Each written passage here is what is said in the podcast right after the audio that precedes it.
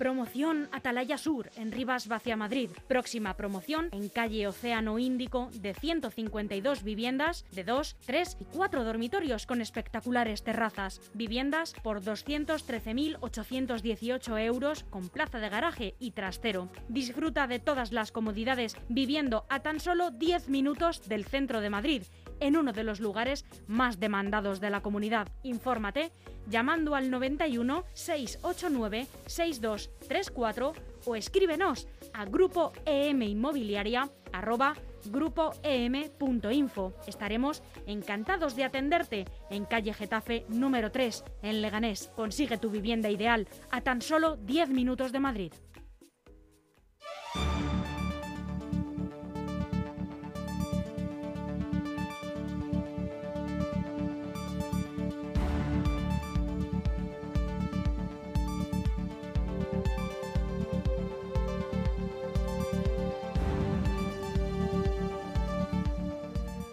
Buenos días, son las 12 eh, y 14 minutos exactamente de la mañana y aunque con unos minutos de retraso tenemos por fin aquí al vicealcalde de Leganés, a Enrique Morago. ¿Cómo estás? Buenos días. ¿Qué hay? ¿Qué tal? Buenos días, Almudena.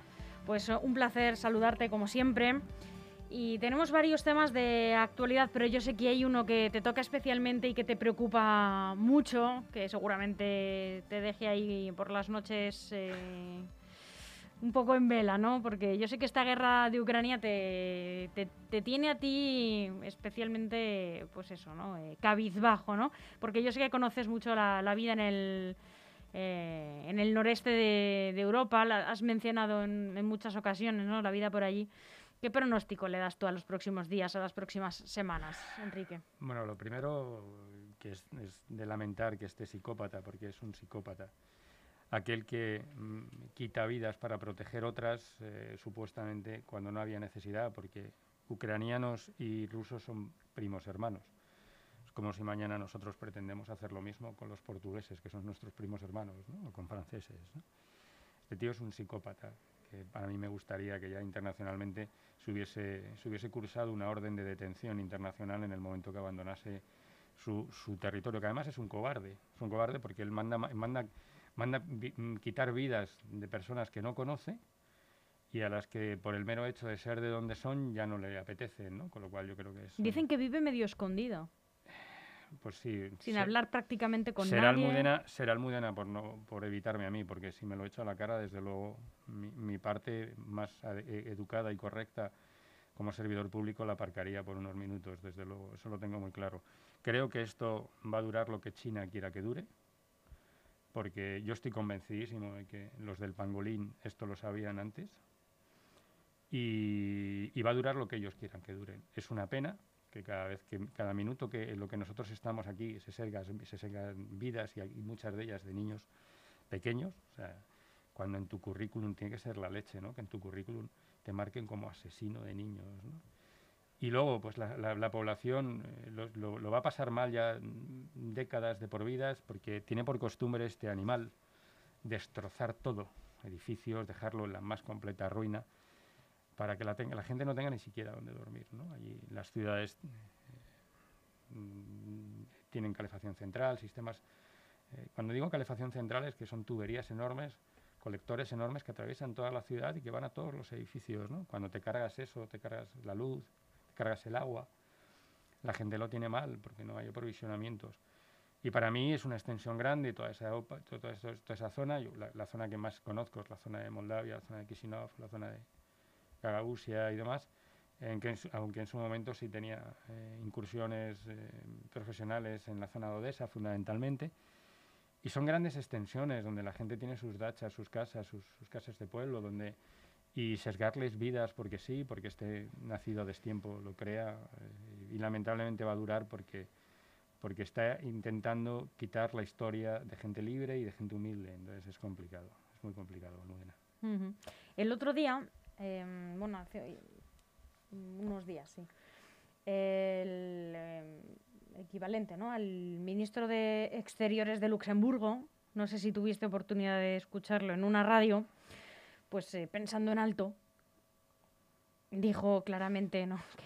que la solución a esto era quitar del planeta a, a este a este individuo, ¿no? Y entonces se estableció el debate de si una persona con ese cargo, con un servicio público y con una visibilidad pública, tenía que decir en alto esa, ese tipo de expresiones. Yo lo que te puedo decir es lo que yo lo que te, yo, lo que yo te voy a decir en, en, público y lo que digo en privado. Cuando se haga lo correcto y se haga justicia que se va a hacer, cada día que pasa es un día de sufrimiento para los ucranianos, el entorno que está muy tensionado, Moldavia, pero cada día que pasa, le queda un día menos para que los ucranianos hagan justicia con él y con el máximo mandatario bielorruso, que es, bielorruso, que es su cómplice y socio en la sombra. Dos preguntas, Enrique. ¿Qué, qué podemos hacer a nivel local? Porque evidentemente pues los que estamos aquí no podemos ir allí a emprender una guerra que no sabemos hacer. ¿Qué podemos hacer a nivel local? ¿Y por qué hemos tardado en Leganés más que otros municipios en convocar una, una concentración? A ver, las significaciones, eh, y, y la, la, las significaciones y la solidaridad institucional es fundamental, todo el mundo da por hecho, de que ningún español eh, con, con, la cabeza bien amueblada quiere esto, ¿vale? Evidentemente los socios de los proetarras y de los etarras y tal, entonces pero yo no los cuento, a ellos no los cuento, ¿no? La solidaridad institucional es muy importante, es tremendamente importante, pero, pero eh, tenemos que tener en cuenta y todos tenemos que saber que es una zona muy tensionada desde la caída de la Unión Soviética, en el año 92 aproximadamente, donde ya el propio Boris Yeltsin tiene que abandonar el Partido Comunista para poder eh, presentarse como independiente, donde este señor, nacido en San Petersburgo eh, aproximadamente hace 69 años, eh, que no fue hijo único, porque quiero recordar que nació, tuvo un primer hermano, pero que falleció como a los dos o tres años, este señor ya considera que, lo que hizo Lenin en cuanto a reconocer determinadas repúblicas, bueno, pues no está bien hecho. No se puede hacer, o sea, lo primero que hay que hacer es crear esos corredores humanitarios, ¿vale?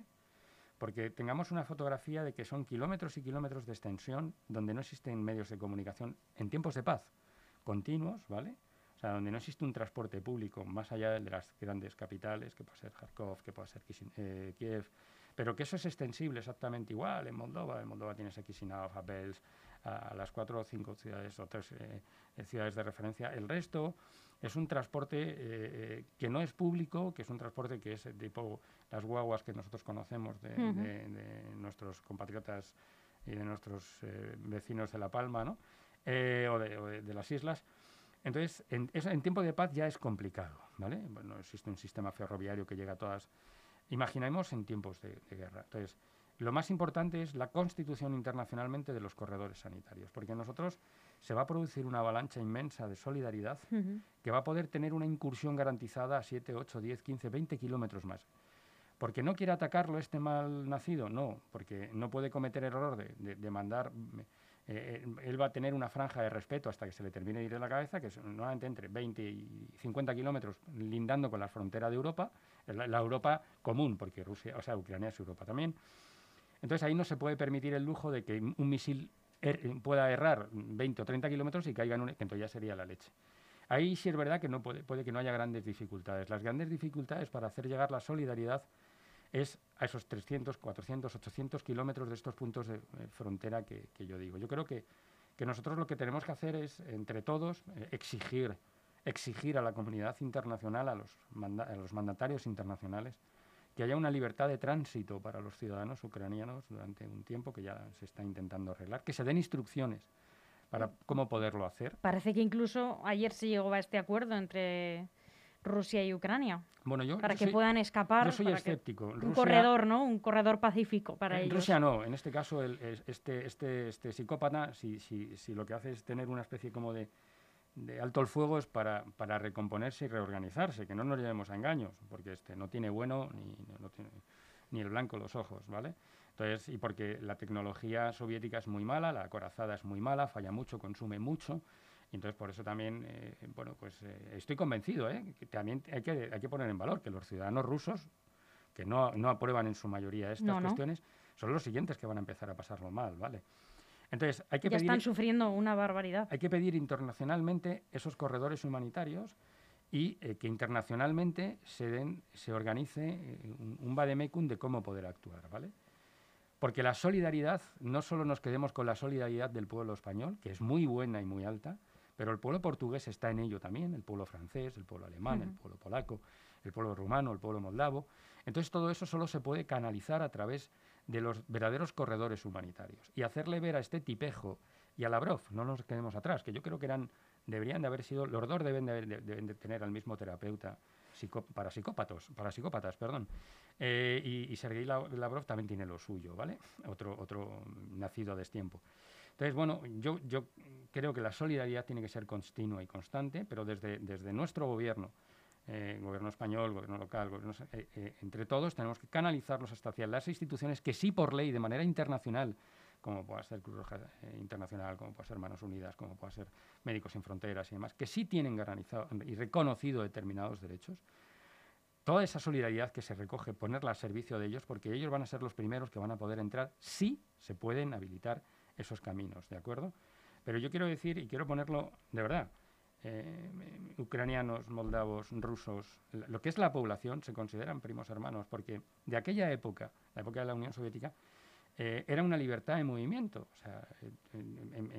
A mí me toca de primera mano que dentro de la composición familiar, pues hay una figura ucraniana, desde hace muchos años, ¿no? dentro de la parte de la familia política. Pero porque ellos se movían, porque, porque su disposición, eh, su, su, actitud gubernamental era desplazarlos en función de la necesidad que tuviese el, el, aparato de, gubernamental o el aparato del Partido Comunista en aquel entonces.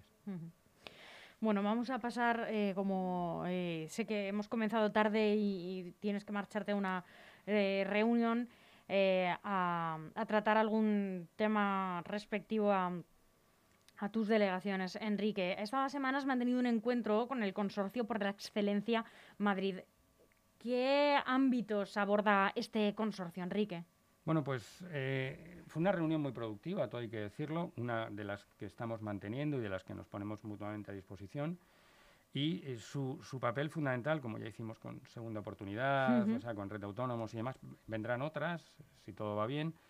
Em, fundamentalmente eh, ellos nos, nos, eh, nos, aclararon y nos pusieron sobre la mesa, se nos puso sobre la mesa un escenario de, de expansión de la marca Leganés, ¿vale? De, para, la, para una manera, ya no solo desde el punto de vista de la, de la, la exportación de nuestros proyectos y nuestra marca, sino para la recepción de proyectos, ¿vale?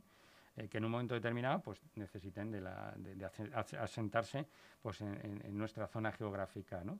Entonces ellos eh, nos, eh, nos, hemos pospuesto para una segunda reunión donde nos presentarán más o menos las fortalezas eh, de nuestro municipio y las oportunidades que en un momento determinado podemos tener con relación a una serie de demandas que nos puedan venir desde fuera, al igual que coexionar posiblemente con, con, algunas firmas empresariales, pues la expansión también en otros comercial en, otros, en otras partes de, la zona Europa o, donde se considere. Una vez más, es un intento de decir, oye, Leganés está aquí, eh, Leganés está formado por, por, vecinos y por empresarios y por hosteleros brillantes, por muy buena gente y queremos hacer algo. Y entonces estamos en esa, en esa línea buena. Sería lo, lo, ideal a través de estas reuniones, por concretar, ¿no? por afinar el tiro de la pregunta, sería lo ideal a través de las reuniones con estas entidades, ¿no? Como decías, con Segunda Oportunidad, con Red Autónomos, con el consorcio eh, y con otras muchas que vengan por delante y que nos gustaría que nos eh, contase, si se puede adelantar, que, con, qué colectivos ¿no? o asociaciones son, crear una especie y dejar un legado eh, mediante tu trabajo de una marca leganés, como, una, como existe una marca España, mi, primera intención va desde la concordia para que nadie quede excluido, pertenezca o no pertenezca a, ninguna, a ningún tipo de plataforma o colectivo de representación, sea a nivel individual, o sea a nivel empresarial, o a nivel comerciantes o hosteleros. Eso es lo primero, ¿de acuerdo? Yo creo que establecer un marco. No, la marca Leganés puede eh, incluir a todo, a comerciantes, hosteleros, a cualquier tipo de, de, negocio, cualquiera. Mañana, mañana cabe la posibilidad un de ADN, ¿no? que alguno de nuestros hosteleros, ¿vale? participe en algún eh, concurso internacional, ¿de acuerdo?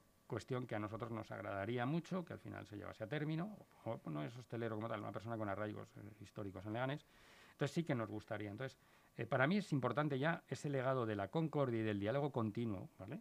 Quede establecido. A partir de ahí, yo creo que hay que trabajar y hay que decirle a, nuestros leganenses, ¿no? hay que decirles que a los leganenses qué herramientas hay dentro de la sociedad, de la propia sociedad civil, ¿vale? y ponerlas a disposición, eh, con la colaboración del ayuntamiento, con la participación del ayuntamiento y con eh, la implicación en algunos momentos del ayuntamiento al 100%, en términos de organización, de ejecución y demás, y en otros llevando en la mano.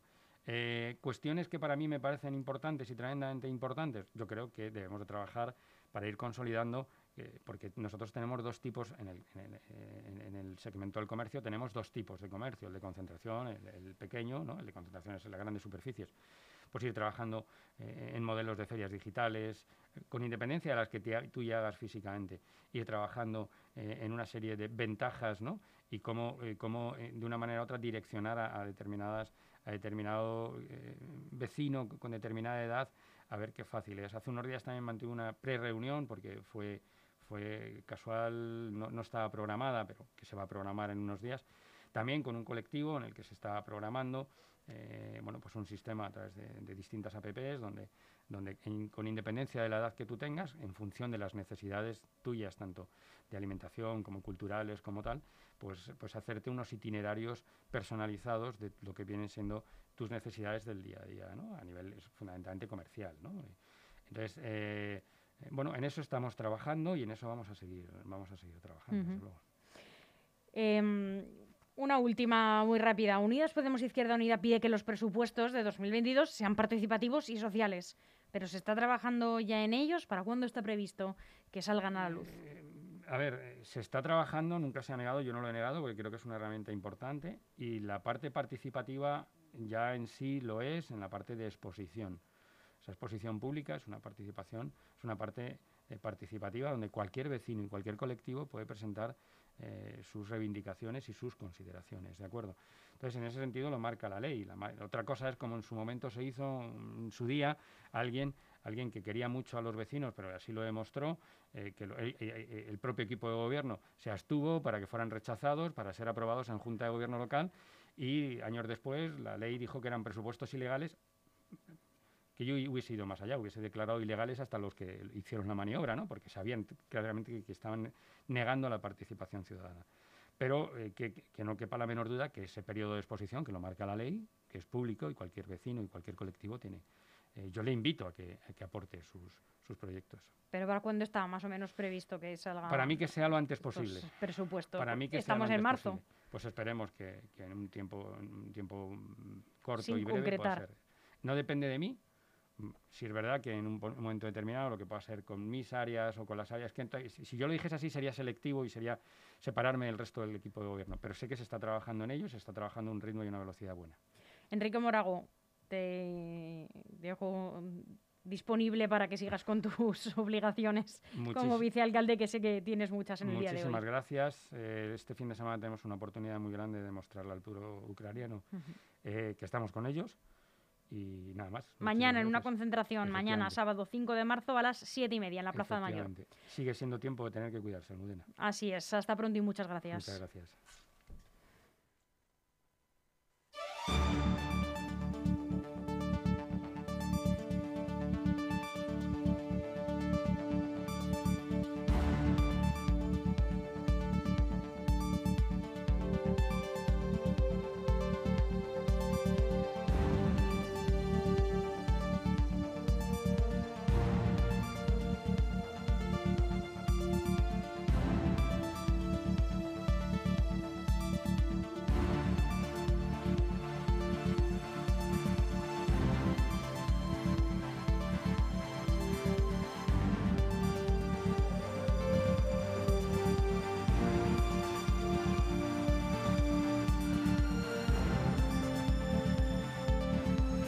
Aún hay algunos que piensan que la radio debe sintonizarse. Nosotros no. Descárgate la app de LGN Radio en Google Play o App Store.